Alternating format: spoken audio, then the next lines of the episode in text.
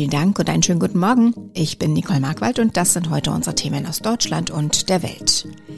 Nach Finnland will nun auch Schweden Mitglied bei der NATO werden. Nach der Supermarktschießerei mit zehn Toten, US-Präsident Joe Biden besucht Buffalo. Und in Cannes starten die Filmfestspiele. Es ist eigentlich nur noch eine Frage der Zeit. In diesen Tagen entscheidet sich, wann Schweden und Finnland offiziell um die Aufnahme in die NATO bitten werden. Eine Mitgliedschaft war für beide Staaten lange undenkbar. Gerade Finnland wollte es sich mit seinem Nachbarn Russland nicht verscherzen. Aber der Angriffskrieg gegen die Ukraine hat zu einem Umdenken geführt. Sarah Geiserde berichtet aus Brüssel. Sarah, wie lange dauert so ein Beitrittsverfahren normalerweise? Wann könnte es diesmal soweit sein? Ja, es kommt ganz drauf an. Beim jüngsten NATO-Mitglied Nordmazedonien hat es fast 30 Jahre gedauert. Es ist nämlich so, dass jedes NATO-Land dem Beitritt zustimmen muss und Griechenland hat lange da blockiert, weil Nordmazedonien damals noch Mazedonien hieß, genauso wie eine nordgriechische Provinz. Und die Regierung in Athen hatte befürchtet, dass es da zu Gebietsansprüchen kommen würde. Am Ende hat man sich darauf geeinigt, dass Mazedonien sich in Nordmazedonien umbenennt und seit etwas mehr als zwei Jahren ist das Land jetzt auch in der NATO. Es kann also sehr lange dauern. Im Fall von Schweden und Finnland soll es aber sehr schnell gehen. Was heißt sehr schnell? Also ursprünglich hieß es aus dem NATO-Hauptquartier hier in Brüssel, wenn alles nach Plan läuft, dann könnte es noch in diesem Jahr klappen. Aber es läuft nicht alles nach Plan. Mittlerweile hat ein NATO-Mitglied Widerstand signalisiert und das könnte eben zum Problem werden, da ja jedes NATO-Mitglied zustimmen muss. Es geht um die Türkei. Skandinavische Länder seien Gasthäuser für Terrororganisationen wie die verbotene kurdische Arbeiterpartei PKK, heißt es vom türkischen Präsidenten Erdogan. Das dürfte wohl darauf hinauslaufen, dass Ankara Zugeständnisse einfordert, um der NATO-Erweiterung zuzustimmen. Was würde denn die Mitgliedschaft für Schweden und Finnland bedeuten? Also Finnland zum Beispiel ist ein direkter Nachbar Russlands. Die gemeinsame Grenze ist über 1300 Kilometer lang. Und jetzt hat der Ukraine-Krieg deutlich gemacht, dass Russland definitiv bereit ist, seine Nachbarn anzugreifen. Und das weckt Ängste in Finnland. Ein NATO-Beitritt würde insofern für mehr Sicherheit sorgen, dass das Land unter die kollektive Sicherheit des Bündnisses fällt. Würde das Land also angegriffen werden, dann würden die NATO-Partner zu Hilfe eilen und das Land auch militärisch verteidigen.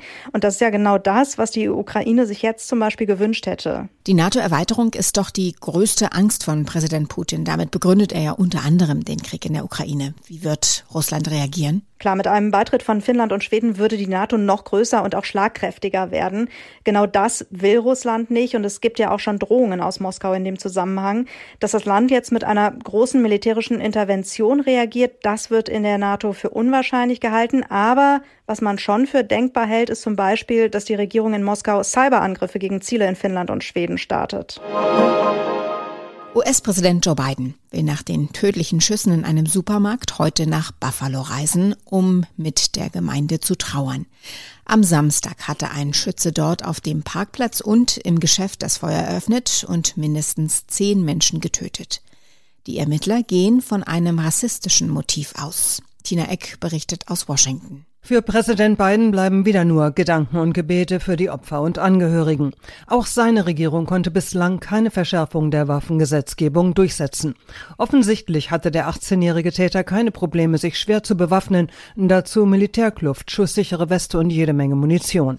Hätte ihn die Polizei nicht gestoppt, hätte er seine Wahnsinnstat noch fortgesetzt und noch viel mehr Menschen getötet, sagen die Ermittler.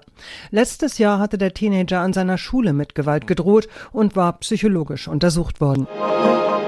In Cannes starten heute die internationalen Filmfestspiele. Zum 75. Mal läuft der Wettbewerb um die Goldene Palme.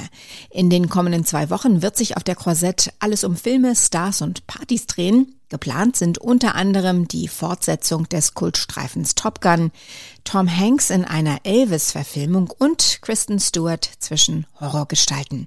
Weitere Informationen jetzt von Dorothea Fink, beinahe in Frankreich. Kann nach Corona, das klingt nach großer Party, auf welche Filme, auf welche Stars dürfen wir uns freuen und müssen alle noch Masken tragen? Nein, die Corona-Regeln sind weg. Es werden Festspiele, wie man sie kennt, mit juwelenbehängten Stars und Partys, auf denen der Champagner in Strömen fließt. 35.000 Leute von Fans bis Schauspielern werden an der Croisette, der berühmten Strandpromenade, erwartet und es werden außer Konkurrenz ein paar wirkliche Blockbuster gezeigt. Zum Beispiel Elvis, ein Film über klar, Elvis Presley mit Austin Butler und Tom Hanks, der natürlich selbst in Cannes ist, wie auch Kristen Stewart, Lea Seydoux und nicht zu vergessen Tom Cruise für die Neuauflage von Top Gun. Da würde mich noch interessieren, wann wird denn Top Gun Maverick, also der Nachfolgefilm von Top Gun, in Cannes gezeigt?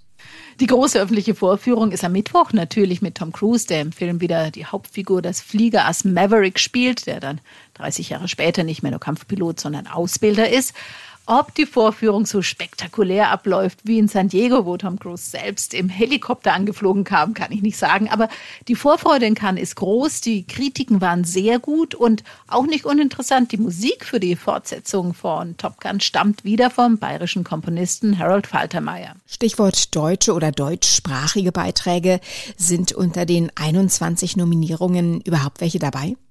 Also im Rennen um die Goldene Palme tatsächlich wieder mal, muss man ja leider sagen, nicht. Aber es gibt immerhin 24 deutsche Co-Produktionen dort, von denen auch drei im Hauptwettbewerb sind. Und in Triangle of Sadness, eine Tragikomödie, in der eine Luxusjacht untergeht, spielt zum Beispiel Iris Berben mit. Und die Österreicherin Marie Kreuzer ist mit einem Film über die gealterte Kaiserin Elisabeth in der Nebenreihe vertreten. Und womit geht's eigentlich los?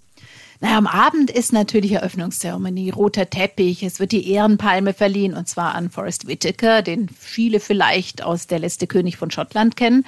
Ja, und ansonsten wird es blutig und gruselig, denn der Auftaktfilm von The Artist, Regisseur Michel Azanavicius, ist diesmal ein Zombie-Streifen, die Horrorkomödie Final Cut. Letzte Frage, beeinflusst der Krieg in der Ukraine die Festspiele in irgendeiner Weise? Auf jeden Fall, es sind ganz wenige Filmleute aus Russland da, schlicht weil die Festivalleitung in Cannes offizielle Delegationen aus Russland für unerwünscht erklärt hat. Dafür wird schon morgen der Film eines russischen Regisseurs gezeigt, der mit dem Regime in Moskau gebrochen hat und jetzt in Berlin lebt. Und es wurden auch extra Werke aufgenommen von dem Filmemacher, der, wie es hieß, noch mit der Kamera in der Hand von russischen Soldaten in Mariupol erschossen wurde. Heute ist Welthypertonietag, also Tag des Bluthochdrucks. Zu hoher Blutdruck ist eine Volkskrankheit. Selbst junge Menschen sind häufig schon betroffen. Woran liegt das und wie geht man richtig mit Bluthochdruck um? Darf man zum Beispiel mit Bluthochdruck regelmäßig Kaffee trinken? Darum geht's heute in unserem Tipp des Tages. Und Ronny Thorau hat Antworten auf all diese Fragen. Ronny, warum tritt Bluthochdruck inzwischen sogar bei Jugendlichen gehäuft auf? Ja, Hauptgrund ist Übergewicht, was eben auch bei Jugendlichen immer häufiger schon auftritt. Gerade zu viel Bauchfett ist da gefährlich. Bewegungsmangel verschärft das Problem und die Corona-Pandemie war da sicher alles andere als hilfreich. Bei der Ernährung sind zu süße Getränke und zu salzreiche Nahrung oft das Hauptproblem. Bewegungsmangel heißt nicht nur kein Sport, sondern auch zu wenig Bewegung im Alltag. Und dazu kommt noch ein dritter Faktor, langanhaltender Stress und Druckphasen. Die führen auch zu eher Bluthochdruck. Jetzt für Menschen, die darunter leiden, egal welchen Alters, da stellen sich ja trotzdem bestimmte Alltagsfragen. Also Kaffee zum Beispiel. Führt der zu Bluthochdruck oder verschärft ihn vielleicht? Also da kann man ein bisschen Entwarnung geben, weil Kaffee erhöht zwar den Blutdruck, aber vor allem, wenn der Körper nicht an Koffein gewöhnt ist. Also wer regelmäßig Kaffee trinkt, bei dem steigt der Blutdruck dann so nach einer Tasse gar nicht so sehr. Und diesen Gewöhnungseffekt, den erreicht man schon nach ein bis zwei Wochen regelmäßigem Kaffee trinken. Die Deutsche Herzstiftung empfiehlt, wer sein Herz schonen will, der sollte so maximal 400 Milligramm Koffein pro Tag zu sich nehmen. Das sind vier bis fünf Tassen. Und wie sieht's mit anderen Wachmachern aus? Also dieser Gewöhnungseffekt, dass unser Körper den Blutdruck gar nicht so sehr hochfährt, der funktioniert nicht nur bei Kaffee, sondern auch bei grünem Tee und bei schwarzem Tee zum Beispiel, wer das besser verträgt oder lieber mag. Abgeraten wird aber von sowas wie Koffeintabletten. Solche Wachmacherpillen, sagt die Deutsche Herzstiftung, können sich anders als Kaffee durchaus ungünstig auf den Blutdruck auswirken. Und wer seinen Blutdruck so regelmäßig im Blick behalten und messen muss, der sollte das vor der Kaffeepause machen oder rund 30 Minuten danach, damit die Werte nicht durch den kurzzeitigen Kaffeeeffekt verfälscht werden. Europa ist im Fieber, im Lottofieber. Bei der Ziehung des Euro-Jackpots können Spielerinnen und Spieler am Abend 92 Millionen Euro abräumen. Noch nie gab es in Deutschland bei einer Lotterie einen höheren Betrag zu gewinnen. Thomas Bremser, wie groß sind denn die Chancen, dass dieser Rekord-Jackpot geknackt wird? Ja, bei jedem, der mitmacht, liegt die Chance bei 1 zu 140 Millionen, also die sind extrem klein. Wenn äh, diesmal wieder keiner die richtigen Zahlen hat, dann erhöht sich der Jackpot erneut. Da sind dann am Freitag über 100 Millionen drin. Das geht dann immer so weiter. Maximal können 120 Millionen gewonnen werden. Ob das so richtig glücklich macht, das ist immer die Frage. Es äh, gibt einen Fall aus den USA, der liegt schon etwas zurück. Da hat eine Frau fast 600 Millionen Dollar gewonnen. Sie hat aber abgelehnt, denn ihr Name wäre sonst veröffentlicht worden. Das wollte sie nicht. Hier bei uns bleiben die Gewinnerinnen und Gewinner aber anonym. Soweit das Wichtigste an diesem Dienstagmorgen. Ich heiße Nicole Markwald und wünsche einen guten Tag.